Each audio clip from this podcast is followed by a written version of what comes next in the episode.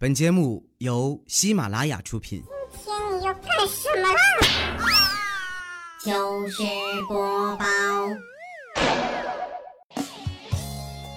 嗨，大家好，这里是喜马拉雅糗事播报，周日特别早，我是你们的好朋友佳期。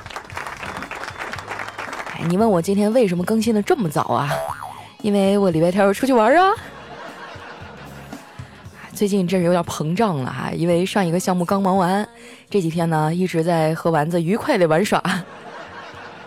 前两天啊，我们俩还去了游乐场玩了一圈这孩子呀，不知道抽啥风，非要拉着我去玩那个小火车，一路上还笑得跟个智障似的。不瞒你们说啊，我现在已经不想和他做朋友了，因为我妈不让我跟傻子玩。在游乐园里逛了一天哈，我微信步数就走了两万多步，但是回家一看呢，在微信运动里哈连前十都没排上，我就纳闷了，你们到底是咋办到的呀？你给我老实交代啊，是不是把手机绑狗身上了？丸子看我还一直纠结这事儿不放，就安慰我：“佳琪姐，你不要羡慕那些运动排行榜步数比你多的人，他们可能也没走多远呀，他们就只是腿短罢了。”这一次去游乐场啊，我最大的感触就是千万不要在暑假期间出来玩，因为熊孩子实在太多了。说到这个啊，现在都八月下旬了，暑假也快结束了，我们全家又要开始帮小辉疯狂的补作业了。但是他自己呢，却是一副事不关己的样。昨天我下班回家，一进门就看见这小东西啊，坐在沙发上看电视。不得不说呀，现在的小孩真是太幸福了。我小时候如果放学晚了，没赶上那天的那集动画片，那我可能这辈子呀都看不见那集了。天塌下来啊，大概也就这样了。我看他看的挺入迷呀，就走过去拍拍他。小辉儿啊，咋又看电视呢？数学作业做了吗？小辉抬起头看了看我，没有。像我这么单纯的人，做不来那么有心机的数学题。我笑了笑啊，我说马上就要开学了，你就没有一点压力吗？我劝你啊，赶紧把压力转成动力，这样还能少挨点揍。小辉说：“姑姑，你说的这题也太难了，我不会呀，不知道别人是怎么把压力转成动力的，反正我只会把压力转成食欲。哎，真羡慕妹妹呀，上幼儿园又没有作业。”妮妮啊，听到小花这么说，插嘴说：“哥哥，你不要羡慕我们放暑假没作业，你知道我玩一天有多累吗？”你说这小家伙还嘴咋这么毒呢？你这不是在拉仇恨吗？眼瞅着俩孩子就要掐起来了，我赶紧说：“妮妮啊，这没作业不代表可以不学习啊，你应该趁这机会啊多学点知识，这样幼儿园老师才会更喜欢你啊。”妮妮啊，歪着脑袋说：“姑姑，你说的对，我现在就有个事儿想不明白。奶奶说前天是鬼节，可是日历上什么都没有写呀，倒是写着昨天是中元节，俗称鬼节，七月半。所以鬼节到底是十四号还是十五号呀？” 尼玛，这问题当场就把我问懵了。现在孩子的问题都这么有深度了吗？但是为了维护我在他心目中博学的形象啊，我只能硬着头皮说，呃，应该都是吧，就可能是流量管制、错峰出行。哎，大晚上你别想这些了啊，一会儿该害怕睡不着觉了。妮妮看了看我啊，说：“你这么一说，我还真有点害怕了。要不姑姑你哄我睡觉吧。”说完呢，小家伙就牵着我的手啊，回了自己的房间，盖上了被子，开始在那儿小声的数羊：一只羊，两只羊，三只羊，四只羊。数了一会儿啊，他突然坐了起来，喃喃自语的说：“我不应该数羊啊，我我明明是属虎的呀。”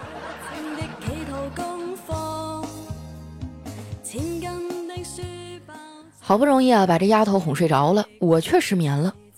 当今社会压力大，很多人都饱受失眠的困扰。我一直都觉得失眠并不可怕，人之所以会失眠呢，是因为连接梦的服务器啊爆满了，所以需要等别人掉线了以后，你才可以登录。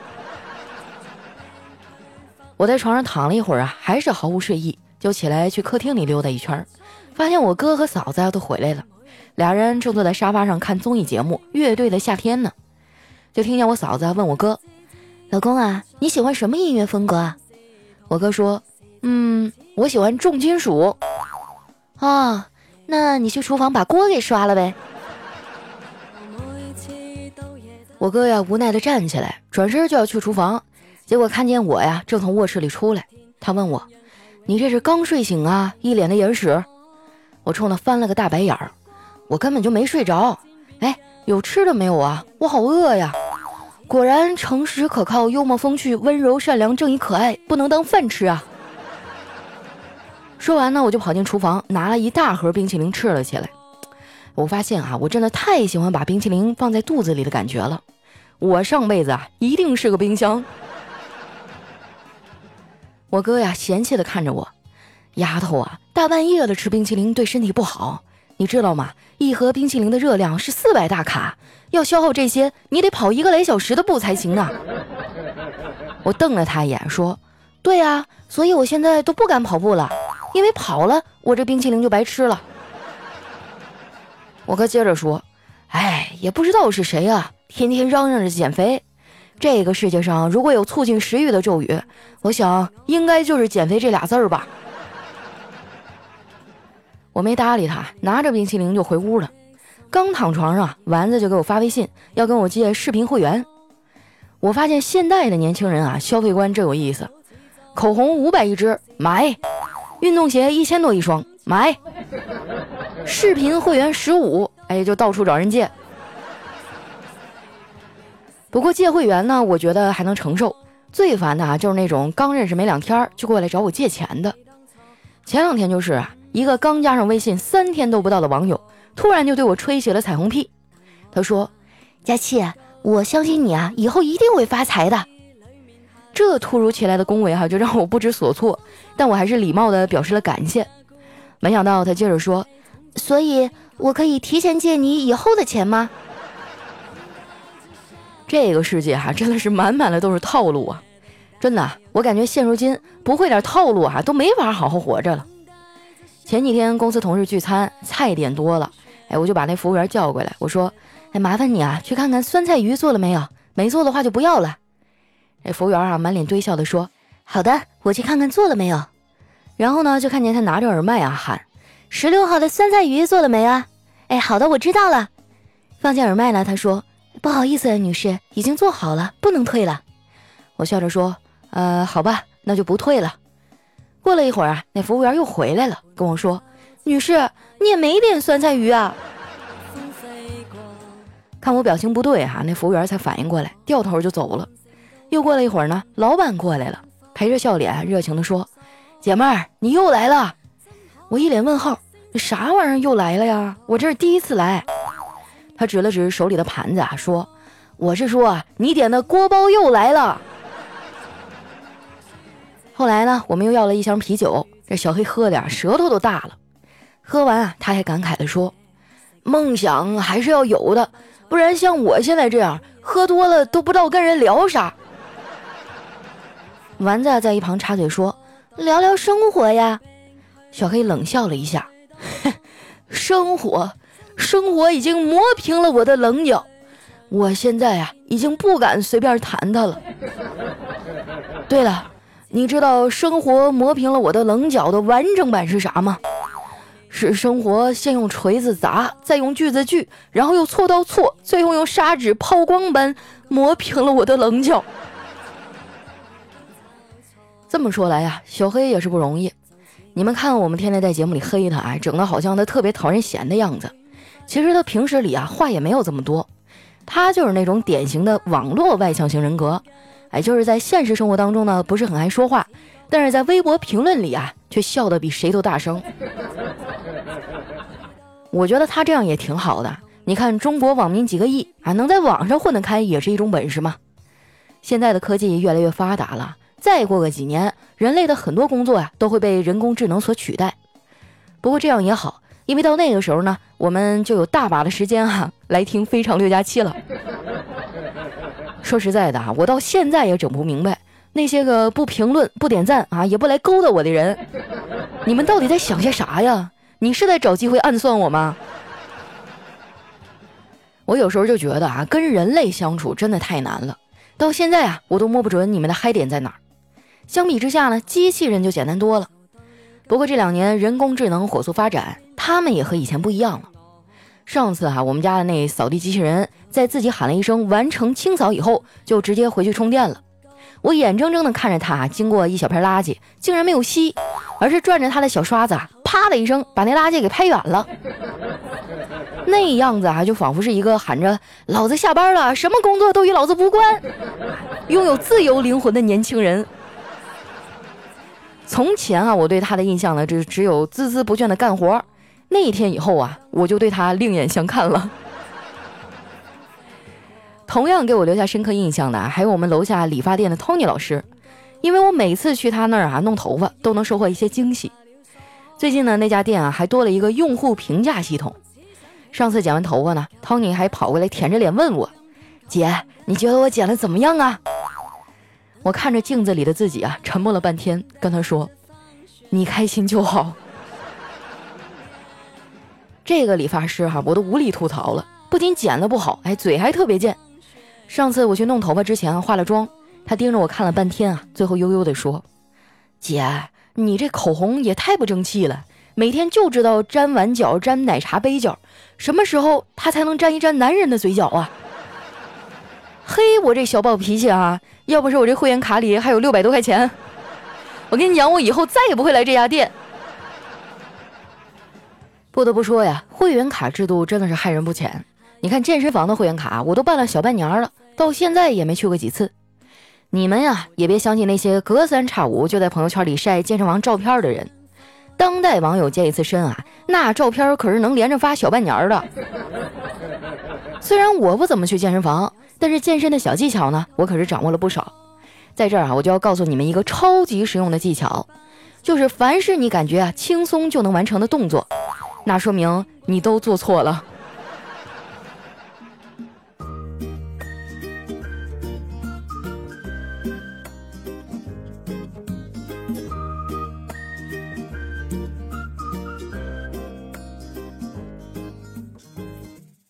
一段音乐，欢迎回来，这里是喜马拉雅糗事播报。接下来啊，又到了我非常喜欢的翻牌子环节了，有一种后宫佳丽三千啊，等着我宠幸的感觉，太刺激了，光是想想那场景，哎，都觉得腰疼。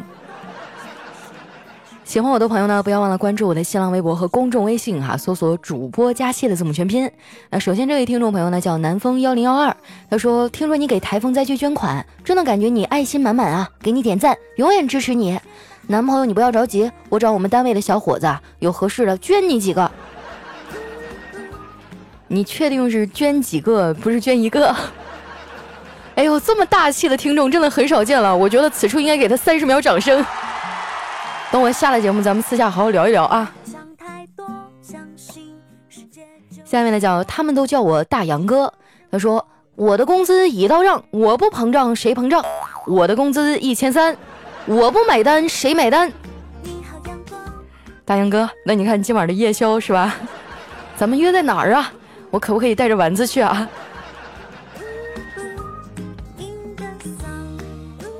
下位小伙伴呢叫悠悠恋夏日啊，他说我还是要说说十号线下见面会的事儿。前一天看假期节目啊，说台风了，担心努力都白费了，又说会坚强，哪怕只有几个听众。说实话，那天看台风的消息啊，我的想法是，如果太大了，我也就不去了。但是听你这样说，我立马坚定了我要去的念头。明天啊，就天上就是下石头下刀子，我也要去，不能让佳期失望。早上干完活啊，立马就开车过去了。遗憾的是，去的稍微晚了一点儿，也没帮上什么忙。活动一开始啊，看到佳期的心情都好了，看到大家都不顾风雨的赶来，活动很成功，佳期超级棒。在这儿呢，也说一声赶过来的大家辛苦了，佳期、丸子还有其他的工作人员也都辛苦啦。啊，谢谢我们的夏日哈，那么老远顶风冒雨的过来。说实话，那天本来我很慌张，但是我一上台那一刻，心里就稳了。下面都是自己人，怕啥呀？对不对？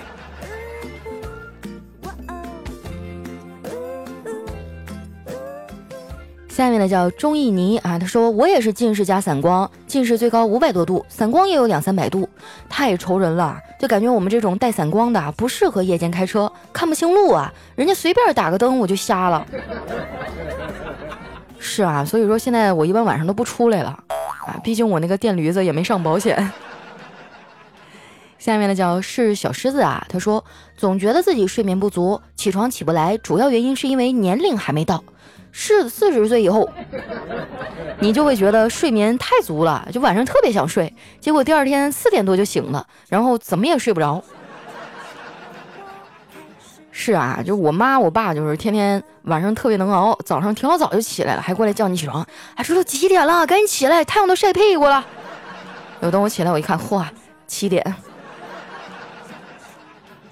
下面呢叫酱子的丫丫，他说今天在超市啊遇见一对情侣，女生身上穿着那条裙子呢，是我以前喜欢了很久的，但是一直犹豫啊没舍得买。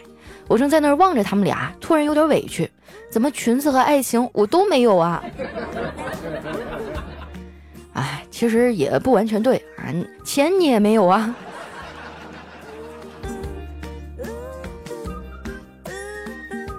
下面呢叫佳琪家的姑想，他说是你在我最难熬的时候陪我，加油，丸子，你是最胖的。难道不是我在陪你们吗？丸子才毕业几年呢？哎呦我去，不行了，伤心了，我的 C 位被人抢了。下面呢叫幺五八七九七一 LGXQ 哈，他说哪吒搓皮变成藕粉儿。嗯，丸子搓皮能做成丸子汤吗？这个我还真没试过哈，但是我觉得有点太油腻了，不利于养生。下面呢叫魔龙的骑士啊，他说佳期今天回武汉，在的士上听到了你的节目，然后呢我就和师傅开始聊天，我们可开心了。你知道最后怎么了吗？最后啊我到了，师傅说，哎你的钱就算了。原来佳期你还有这个技能啊！哎，这个这么好心的师傅，我怎么一次都没有遇到过？我在出租车上啊，听到过紫金的节目啊，听到过彩彩的节目，就是没有听到过我自己的。啊，你们反省一下啊！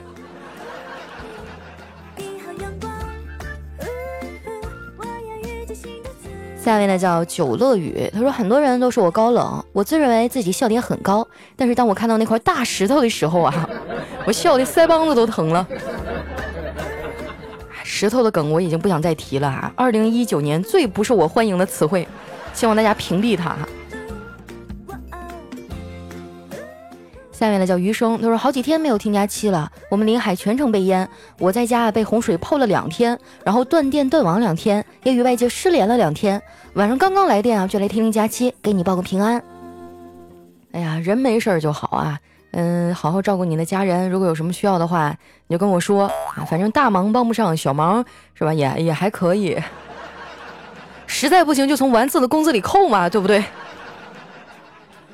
下面呢叫我和佳期回娘家。哎，他说有一天老师说了，您的儿子早恋了。那家长说我知道啊，那您不反对？哎，我反对什么呀？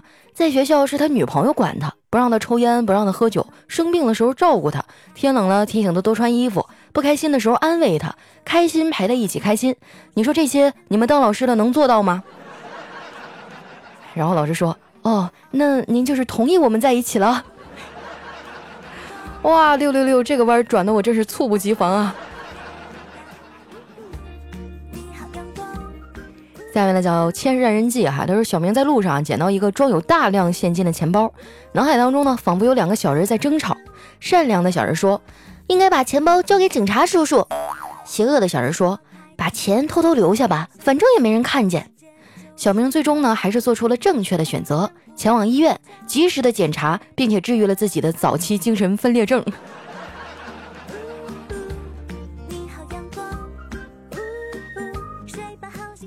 下面呢叫佳期的男朋友徐才坤啊，他说放假回老家，半夜呢被电视吵醒了，心里非常恼火。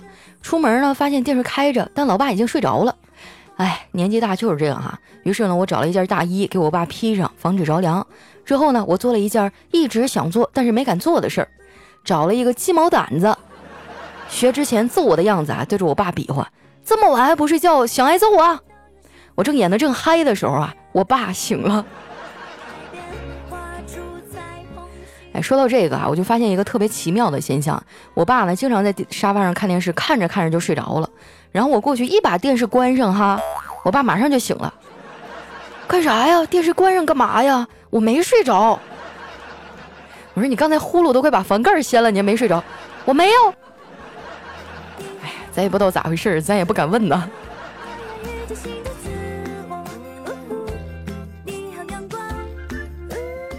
下面呢叫小智哥哥呀，他说听说楼下小超市呢来了一个特别好看的服务员，当时我就不淡定了，二话没说就下了楼，想借着买烟的机会调戏他。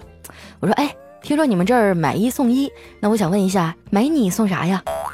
我心想啊，她这么漂亮的女生，听完这话肯定会脸红啊。结果没想到的是啊，她连头也没回就回了一句，送一个老公加俩孩子。看样子漂亮妞就不能随便招惹哈，指不定就是老板娘呢。下面呢叫佳期的暖男，他说说到这个佳期啊，有一回相亲，你咋又知道了呢？你全程藏在桌子底下了你。啊好吧，我们接着往下看哈。他说对方要求太高了啊，佳期一生气说了一句：“你咋不上天呢？”啊，他说你怎么知道我是飞行员呢？我今天刚好休息。飞行员怎么了？飞行员凭什么嫌弃我呀？我怎么了？我喜马拉雅知名主播，有这么多粉丝喜欢我。你等着，我以后我就，哼！看一下我们的下一题。啊，来看一下这位叫 The Shy 的表弟的 The 代哈，他说：佳期，你立的 flag 是什么呀？旺旺。那你胖了多少斤呢？旺旺旺旺旺旺旺。后面省略五十个旺。哎，这个留言就很玄学了，给大家解释一下哈。我说我要是，呃，再不怎么样怎么样，我就变成小狗。你们要相信我，今年还有四个月才结束呢。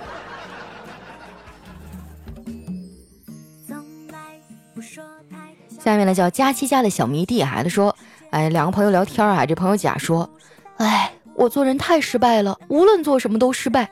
那朋友乙说，你也别叹气了，你也有成功的地方呀。你说的是什么呀？呃，就是作为失败的典型，你不要太成功哦。啊，这什么朋友，跟他绝交吧。来看一下我们的下一位，叫小小刘。他说昨天啊，去医院做了一个小手术，一个新来的小护士问我做什么手术啊？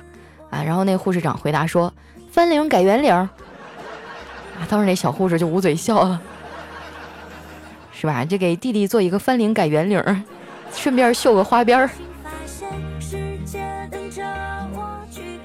哎，我跟你们说个事儿啊，特别重要，就是我们节目有一个数据呢，叫完播率啊，大概就是听众听到哪个时间节点，然后跳出去不听了。啊，它和评论点赞啊一样很重要啊，作为一个综合衡量这档节目是否优质的标准。